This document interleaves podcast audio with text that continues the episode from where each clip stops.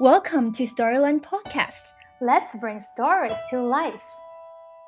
I think I would just say, like, embrace everything. there were some times I didn't follow an opportunity because of time. It's hard to work as hard as you would like sometimes because I was balancing. I want to spend a lot of time with our family. I wouldn't change too much, maybe travel more. Yeah, make sure to have a lot of fun, I would say. Hi, you're listening to Storyland's conversations with children's books authors and illustrators around the world. I'm your host, Ella. Today, I have on the podcast with me a Canadian author and illustrator, Barbara Reid. One thing unique about her works is that her illustrations are made by plasticine, so the images are very vivid and full of details. Besides, the language is just so poetic. Barbara has received many awards, including the Ezra Jack Keats Award, the Vicky Metcalf Award for Literature for Young People, the Governor General's Award for Illustration for The Party, the Ruth and Sylvia Schwartz Award for the book The Subway Mouse. She's also the honorary chair of family literacy in Canada, so she played a very important role in promoting reading and family literacy. In this episode, we talked about her book, Picture the Sky, which has been translated into Chinese and published in China in 2020. What touches me is that she said when she was creating this book, she's really thinking about the emotions from the sky. And we also talked about what it was it like to promote family literacy in Canada. And you know what? There's even a school named after her. How does that feel? Listen on to find out more interesting stories about this amazing author and illustrator, Barbara Reid.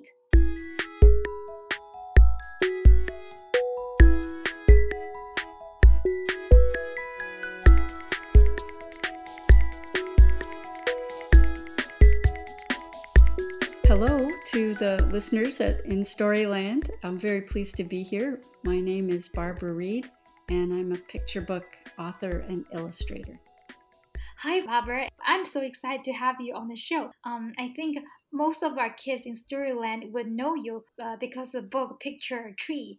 Your pictures are so special and distinctive because you make all the pictures with plasticine. Uh, and I find that many of your books are related to nature, and uh, your books are very close to nonfictions. Uh, how did you develop the love for nature and the preference of nonfictional books? Just ever since I was very small, I've always enjoyed nature. I was very lucky. I, have always lived in Toronto in Canada, and it's a it's a big city. But my family had uh, a cabin uh, in up north that we would go to in the summer, where my cousins would be, and uh, you know we just spent wonderful summers on a river. So lots of swimming and tree climbing and being outdoors. Um, also in Toronto, we're lucky there are a lot of valleys and ravines that go through the city. So I always had access to parks and things. I had a very free childhood. I'm pretty old now, so when I was a child, we you know played outside on by ourselves a lot in the daytime, and so uh, being outdoors is positive for me do children nowadays also have uh, lots of access to nature in, in Toronto? Yes, I, I think so. I think it's been one thing, a small thing that's positive uh, because of the pandemic. Children stayed home and were exploring parks and going for bike rides with their parents. And I have always walked uh, many days a week in the valleys around Toronto, and now I I'm so excited to see families that normally wouldn't be there. Um, you know, they might live in a very big high rise building right on the edge of the valley, but never took the time to explore it. And now they're out in nature, and uh, there's a lot of support for that, which I think is really great. Yeah, when I was reading your book, um, I think all the books that uh, authors and illustrators create are the extension of their lives. So uh, usually they create books because they were inspired or by things around them or they love. I know you have a book called Picture the Sky. It's like the sister book of Picture a Tree, and this book has also been translated into Chinese. Could you tell us something about this book? How did you come to have the inspiration to write a book like this?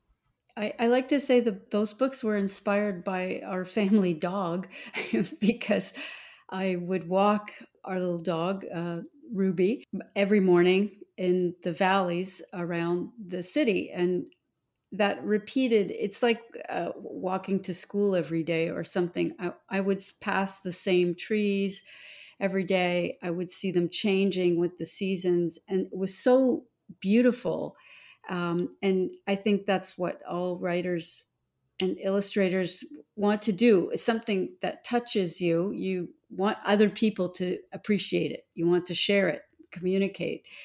Um, and I know one day I was looking at a very, uh, just a bare tree, and it was a day that wasn't very, um, it wasn't a beautiful day out. It was uh, winter, and the sky was just like white. It, it was cloudy, and but I looked up at this tree, and the branches were just black against the white sky. And I thought that looks like a drawing. The sky is the paper and the branches are the lines. And I thought, oh, I love that idea. What if I made a book going through the whole uh, season with these images of trees? And it's a little poetic, but also science and and just a visual game. So picture a tree came about, and then uh, you can't help but notice the sky when you look at trees. And I realized how much the sky is a background and uh, for everything, and it affects our emotions. So the, uh, picture, the sky was a, a different emotion, different way of looking at a part of nature. I think because trees are they're like us they have bodies and they grow they're a living thing.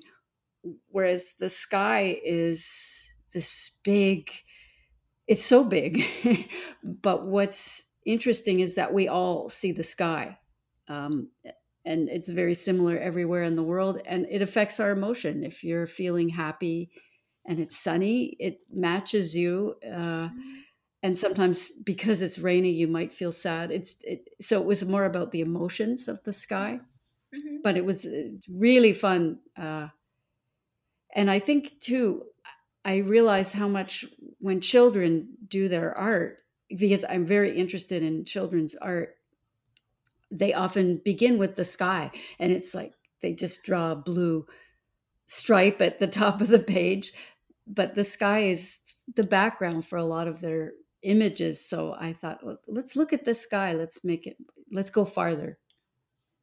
Yeah, um, because I've also read a picture tree to students, and uh, like I've sent you some of their artworks in my email. Because after reading the book, we'll also do crafts, and I asked them to create a tree of their own. And uh, interestingly, because they when they create the tree, they also need a background. I didn't specifically tell them that the sky should be blue or what whatever color to my surprise, they some students use blue, others use orange or pink. They use different colors, and they, they tell me the different colors can show different time. Some trees are in the morning, so it's pink, or some trees are in the evening, so it's yellow or orange. So I, I find that children are very sensitive about about surroundings, and that's a big surprise to me as well that just makes me so excited to hear that. Uh, I find children, uh, uh, especially when they're very young, they're so visual and they have stories to tell and they they are so creative and sometimes artwork they can be more expressive than with written words especially when when they're young but they're very observant and they know how to use those tools to to tell their stories. So uh, eh, that makes me very excited. Mm-hmm. I I like the difference sometimes too with if they have the chance to work with modeling clay or plasticine it's a different way of making a picture than than drawing that they're probably more used to because of that you, you set the scene you almost start from the back to the front the you you make this guy and then you add the details on top. So it it makes them tell their story from the back to front. They set the scene it's yes as you say it's it's morning. And now i'm going to make this character in in the morning. And so it's i i love when i hear that children get the chance to and the time to explore with with modeling mm-hmm. clay because it, it is slower than drawing. I think they really had fun with that because I I think different materials give them different language to express themselves like because it had different textures and different feelings and uh, there was a period of time that they were very sensitive to to feelings. They like to touch things that feels different for the book picture the sky i really love it because uh, not only the language is very poetic but the pictures are very expressive and full of imaginations and i was wondering were there a favorite page uh, in the book for you personally I was thinking about the emotions from the sky. Um, I, I like that page very much because in my mind, and I, I, I leave it to the viewer to imagine what's happening. But yes, the little boy, it's night and it's snowy, but he's thinking about it might be his grandmother on the other side of the world, and it's sunny and warm and daytime. Um, but it's the sky it's the same sky that connects them and in canada well everywhere in the world we have so many families where they live in different parts of the world at different times or even just a parent that might be traveling for 3 days and the child misses them. I like that feeling. You can look at the moon and say oh you know is my loved one looking at this moon too? I think that's people have been thinking that since prehistoric times. But uh, one of my favorites in the book is um, a picture of a, a thunderstorm. Um, in the summer, we in Ontario we have a lot of thunderstorms, and when we would be at our family cottage, um, um my my mother was actually very afraid of storms, and so she tried very hard to make the kids not afraid of storms and often if there was a big one the, the power would go out we would have no lights and we would get out the lamps and candles and um, but we would gather on the porch and watch the storm and watch the rain coming across the lake. And it was just so exciting. And if there was a big thunder everybody would jump. So it was like watching a movie for us. And so i have a lot of happy memories of that of storms on a lake. So I I have in the picture I I'm guessing maybe a grandmother, uh, you know, sharing watching a storm somewhere uh, with some kids. Mm. Yeah. So um, it was it was fun to do that also because it was a change from blue sky and clouds. It was more drama. Uh, yes, when I was reading that line, it was also a surprise to me because I think normally people wouldn't think that uh, a stormy day, look at out of window, you would think it's like a movie. What I also find interesting is the uh, butterfly page. I mean, the page right, right after you open the book before the story starts. Um, mm-hmm. That page is made of many different pictures of the sky, uh, which is very amazing.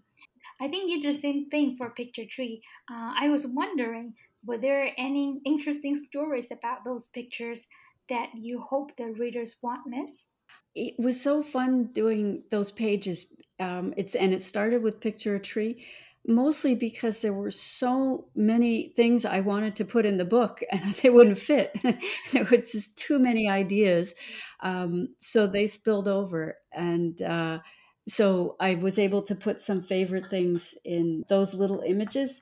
They were also very fun because they were like little sketches um, because they were quite small, only maybe three inches by four inches.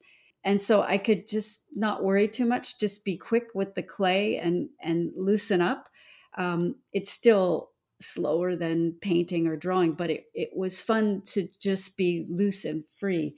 I wanted to show, um, well, the sky writing, like the little airplane, and I made the plane making the shape of a heart in the sky. I also put in, a, a friend of mine said that she loved those um, snow globes where you shake it and the little snow flies around a scene. So that's like a little sky in a jar. Like it's just, again, it was hard to stop. And I think I, I, I really like those um, uh, blow up inflatable things that sometimes they're outside of stores. It looks like a person and they stretch up they and they wiggle we call them a i call them a wiggly man they're usually where they're selling cars or something i find those things so fun and happy and they're in the sky and i couldn't fit them in the book so i put the wiggly guy uh, on the end pages. And often when i present the book to kids uh, we like to get up and stretch and i ask them if they know about those things and they all do and we all do uh, a wiggly dance. And it's it's it's good to stretch during story time. Yeah that's a very good warm-up for a storytelling session. Oh also i put um, a couple of my favorite artists uh, their style on those end pages so there is a piece that looks like van gogh's starry night yeah because children, I'm surprised how young they're aware of Van Gogh, and it's a different way of making a sky, uh, and and they can appreciate that. I put in uh, the Scream by Edvard Munch because that mm-hmm. sky is a certain uh, type of cloud. It's actually he painted a, a real cloud in that famous painting that looks like you know not super realistic it, mm-hmm. it actually was so it was fun to include other artists because artists have been painting the sky mm-hmm. forever. Mm. And I find it's really amazing because uh, I think if you use uh, paint to paint, it's already very difficult to mix all those colors. And I find you use plasticine to make all that. It's uh, really amazing. It, it's fun with the clay because it's almost like finger painting. Mm-hmm. Sometimes you can mm. spread colors on top and they blend with your hands and the colors stay still stay separate mm-hmm. especially for young children if they blend too many paint it ends up like mud but the the clay you can take a like a dark sky and put bright orange on top and the colors stay do you have a sequel for picture the sky uh not yet it would be very fun to do something with water but that would be a big challenge with clay because mm. it's not transparent. That's mm. the hardest thing to express mm. is transparency. So, uh, not at the moment, but maybe one day. Mm. oh, by the way, I was just curious. Like, uh, uh, how did you come up to use the word picture uh, for the title? Because picture can be used as both noun and a verb. It's a very brilliant word to use you didn't use imagine the tree or imagine the sky, but you use or watch this tree or watch the sky, but you use picture, the word picture. How did you come up with this word? I think because I wanted that feeling that you would be really observing something like a tree or the sky, but also imagining, maybe picturing in your mind too. And also I always like to encourage uh, readers to do art themselves or create a poem. So if you if you picture a rainy sky, maybe bring some words to your mind that you want to make a little poem or a story, or maybe you want to draw it. So picturing is as much really looking, but also imagining. So I was I was pleased uh, to use that word. I'm glad that you noticed. and uh, I find that um, almost all the books you wrote, the language is very lyrical. It's very, it's just like uh, poems. And I learned that you also love poetry and you also wrote lyrics. So how does music and songs or lyrics influence the way you create? Yeah, some of my words were made into lyrics, but I haven't actually done writing for music but I would say I listen to music a lot and as I when I was little, I always was listening to the words of songs on the radio to understand the story. Uh, I, am always looking for the story and things like, why is that person so sad? And um, and then I think poetry. I heard a lot of poetry as I, when I was small. My mother read read books to me a lot. I find with young kids, poems they memorize it very quickly, and I think that's very helpful for language you know when kids are small they can say back a little rhyme or something and that rhythm and the language it it it's more playful and it stays in the mind. Mm-hmm. so poetry in some of my books it's a way of also shortening the text.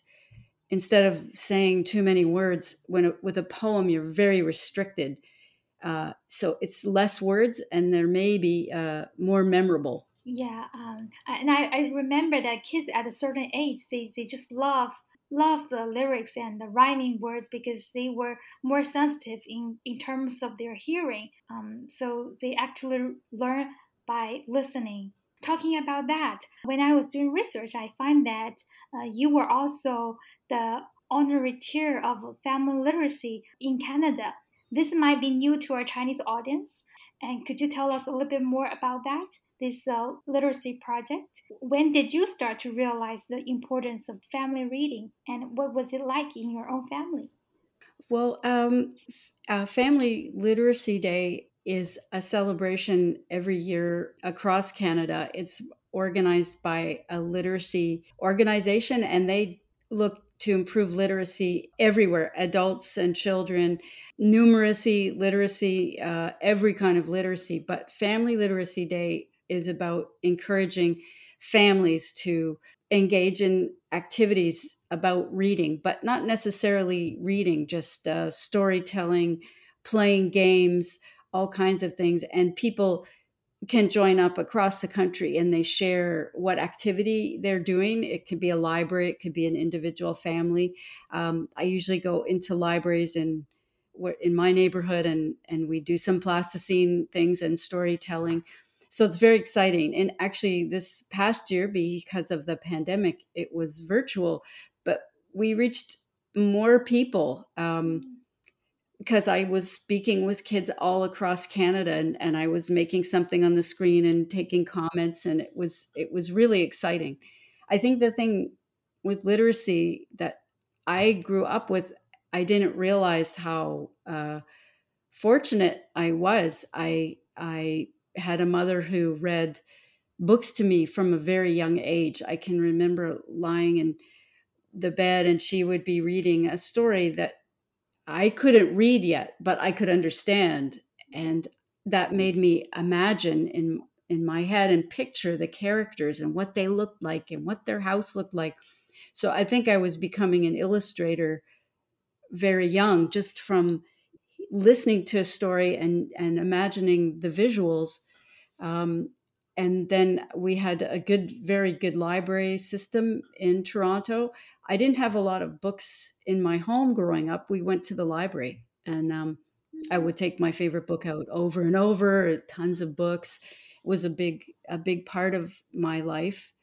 And then also singing. My mom sang uh, songs a lot and I, I picked them up. My singing is terrible, but, uh, so I did, I did the same pattern with our daughters and, and my husband too. We read to them every night, said silly poems. We did a lot of reading and storytelling. That's very amazing. And I think that's what I what I'm trying to do with my, my kid as well.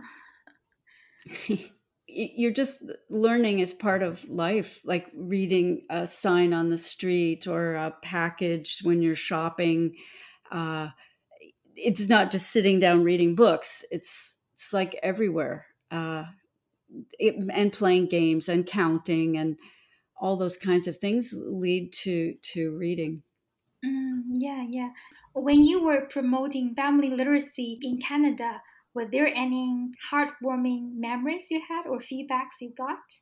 Yeah, it, there's so many. Uh, anytime uh, you know you're with a group of kids and families you just don't know, you know, you find out their stories, but it's very exciting if kids bring their own art or, you know, they're sometimes very shy and they'll say, "Oh, I made this book." Sometimes the parent is the one that shows because the artists are usually very shy. Um, but I just um, a couple of years ago, I, I did a, a literacy event at a at a school, and uh, this young boy came and and he had made a book of his own using plasticine, and it was uh, really exciting. And we exchanged emails so he could. Uh, his mom wanted to send photos of the book to me, and then we stayed in touch. And um, the the public library in Toronto has a contest every year where kids can uh, design a bookmark. And so he's entered that contest and he won in his age group. He was only six or seven the first and then he won it the next year and we're still in touch now he's exploring with paper curled paper uh, textiles and he, like he's just growing as an artist and it, it's so touching to have that connection and and kids if they have some encouragement it it makes so much of a difference. I think because I know when I was a child, I didn't think I was like an artist. I really loved to draw all the time I was drawing, but I thought all kids did. I didn't think it was special. But when I was very young, my grandfather gave me a, a drawing a kit for charcoal drawing that was really too old for me, but he gave me this thing and he said, This is because you're an artist. And mm-hmm it made such a difference to my thinking. I thought someone noticed and and that encouragement made me work harder at it. So it, eh, children really they respond well to encouragement. If they're passionate about something, let them follow it and and it's very positive. Mm, yes, indeed. So through the process, uh, were there any difficulties? Uh, it it still needs improvement, and I think an area that it's difficult is our indigenous population in remote communities. Yeah, reading it, it's a challenge, and it, English is still often the second language, and there are uh, problems in society and things, and it's not traditionally a literate culture, but the culture is so rich in storytelling, like unbelievably, and in the arts and things. So connecting that culture to uh, a reading culture, that's a big challenge. I had a few opportunities to visit the far north in Canada, and it was very life changing to see those communities and meet with those children. They could remember stories eh, like word for word actually a neighbor of mine has a theater company and he had done uh, produced some plays in this northern community a few years before i went there. And when i went i said oh do you remember so and so came and did a play?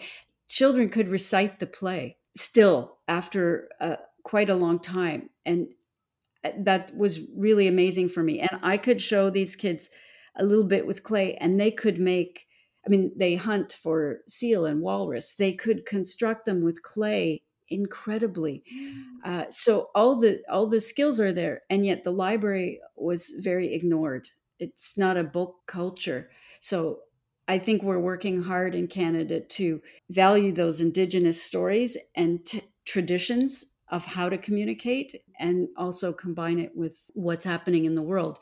It's helpful that they're more connected by internet and things for education, but it's still a challenge because these places are remote. Canada is very large. Mm-hmm. So it's that's a big job.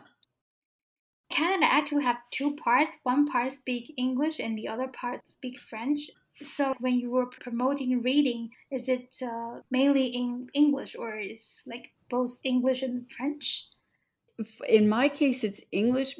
Canada is bilingual and we study French in school, my French is not very good. so I'm sad to say that. Uh, so uh, I've been fortunate. Eh, most of my books have been translated into French. So that's helpful. I think that's what I like about illustration too is that doesn't need to be translated. You can read images. Mm-hmm. But I think that's something we're aware of in Canada. And when I'm creating books, I think about because so many, besides the English and French, we have a lot of people that are new to Canada with languages from so many places. There's schools not far from where I live in Toronto where there might be 30 different languages spoken in, in homes. So mm. that's another literacy challenge is the fact that English or French might not be the first language for kids and they can't they have maybe not getting the support at home because the language mm. isn't spoken at home. So bridging that with art and storytelling and uh, I love watching kids create art because sometimes a child that can't maybe speak the language very fluently makes the most incredible art telling the story from where they come from and the other kids see this kid is really smart and they, wow they you know they interact more so that it is it is uh, a challenge i i think i know um a bilingual uh, illustrator uh, she's one of canada's top uh, author illustrators for kids, uh, Marie Louise Gay. And she writes in English and French. And she said to me, sometimes when she writes in another language, it makes it easier to write like a child because she has to be very careful about the language. So I think that our bilingual authors have an advantage. I learned that there was also a school named after you. Could you tell us more about that? it was uh, very overwhelming and, and very a very big honor. I, I was very surprised. Um, but yes, it's a school board uh, a little outside of Toronto, and I admire their um, their ideas. They are opening new schools. It's a growing area with brand new schools, and they are thinking of names um, and honoring Canadian creators, which I think is so exciting. So they already had a school named after uh, Phoebe Gilman, who is uh, was a wonderful author and illustrator for children. Uh, Jean Little, uh, author, and uh, Robert Munsch, who are all uh, very popular authors for kids. And uh, and and then I had the honor, and it, it was so exciting, and to be at a school on the first day of school in a brand new school with all these kids. So I, I tried to say to them, you, you're writing the story for this school. All the legends and traditions they're starting now. So uh, it's been exciting to watch the school. It's a very positive atmosphere in the school. Mm. Do you give workshops to, to the kids or will you give them some suggestions on how to create? Yes, each year I usually go there for a day and talk with the kids. I wasn't able to last year, but I'm hoping uh, this year we'll do it virtually if we can't do it in person probably in January. But I yes, I love walking through the halls and saying hi to the kids and looking at their art and it's very special. I'm actually hoping I'd like to launch I have a new book coming out in um, February. Uh, it was written by uh, Emile Scher, a Canadian author, and uh, I did the illustrations. It's called I Love You More. And it's all it's a bit of a word game. Um, i love you more than chalk loves a chalkboard that type of thing. So i'm hoping to launch that at the school. I'd like it if they were the first to to see the book when i was doing the research and i found there was a collection of four books board books you wrote for for babies how did you get started to write books for babies i think the first board books were created when my our first daughter Zoe was about two years old, and the publisher said, "Yeah, you should do a book, you know, for babies." And I had really noticed with Zoe, her or her name Zoe, that we would look at books, and when she was very little, she didn't have patience for a story, mm-hmm. but she liked looking at the pictures, pointing to things, and saying the name. So it was learning words.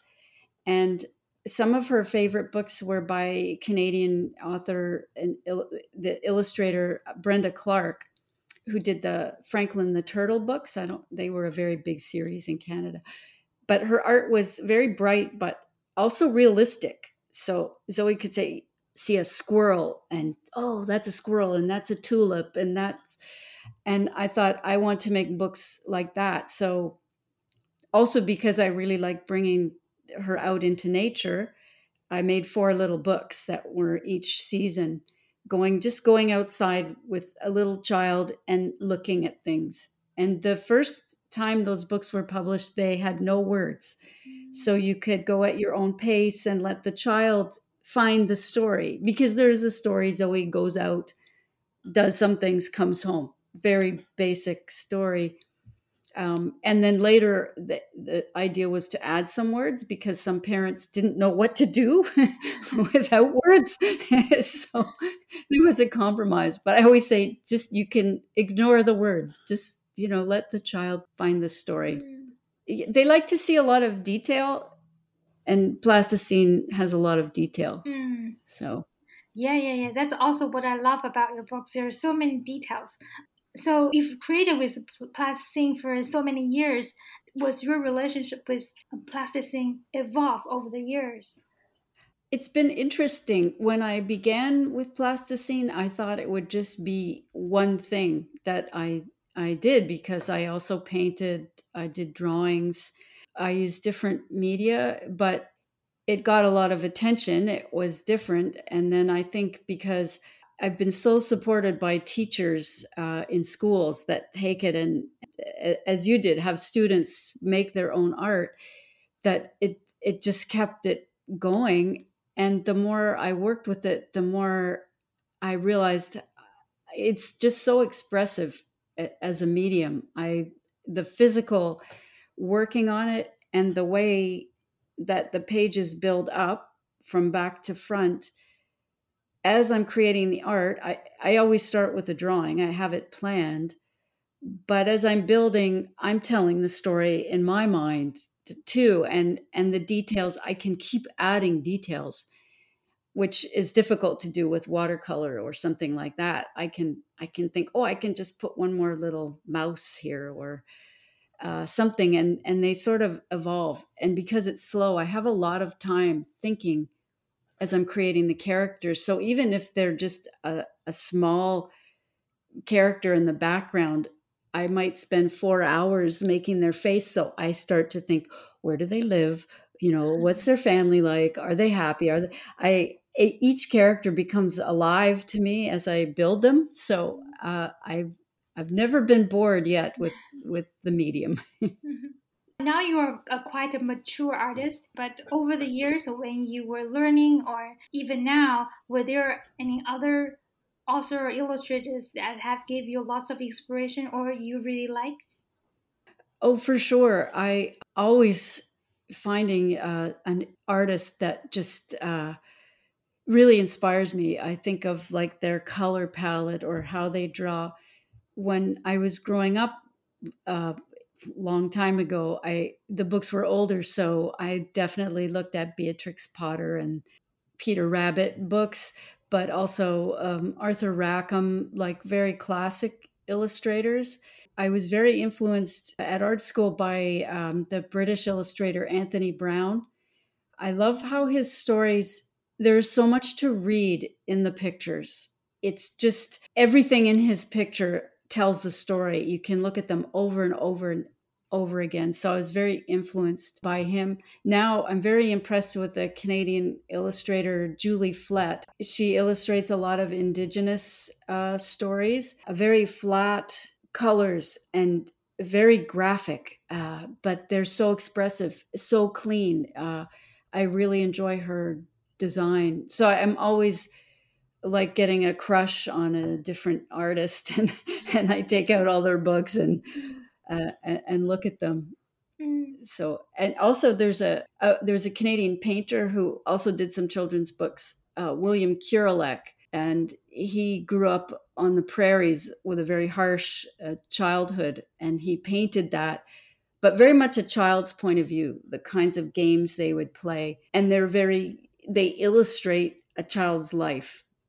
And I think like a painter from long ago would be um, Peter Bruegel, who was back in like 1500, but his stories, his paintings show you like children's games. They illustrate life in that time. And I love that kind of storytelling. One last question. Uh, if you have a time machine that could bring you back to your early 20s, what would you say to your younger self? Oh, I I don't know. I think I would just say like embrace everything.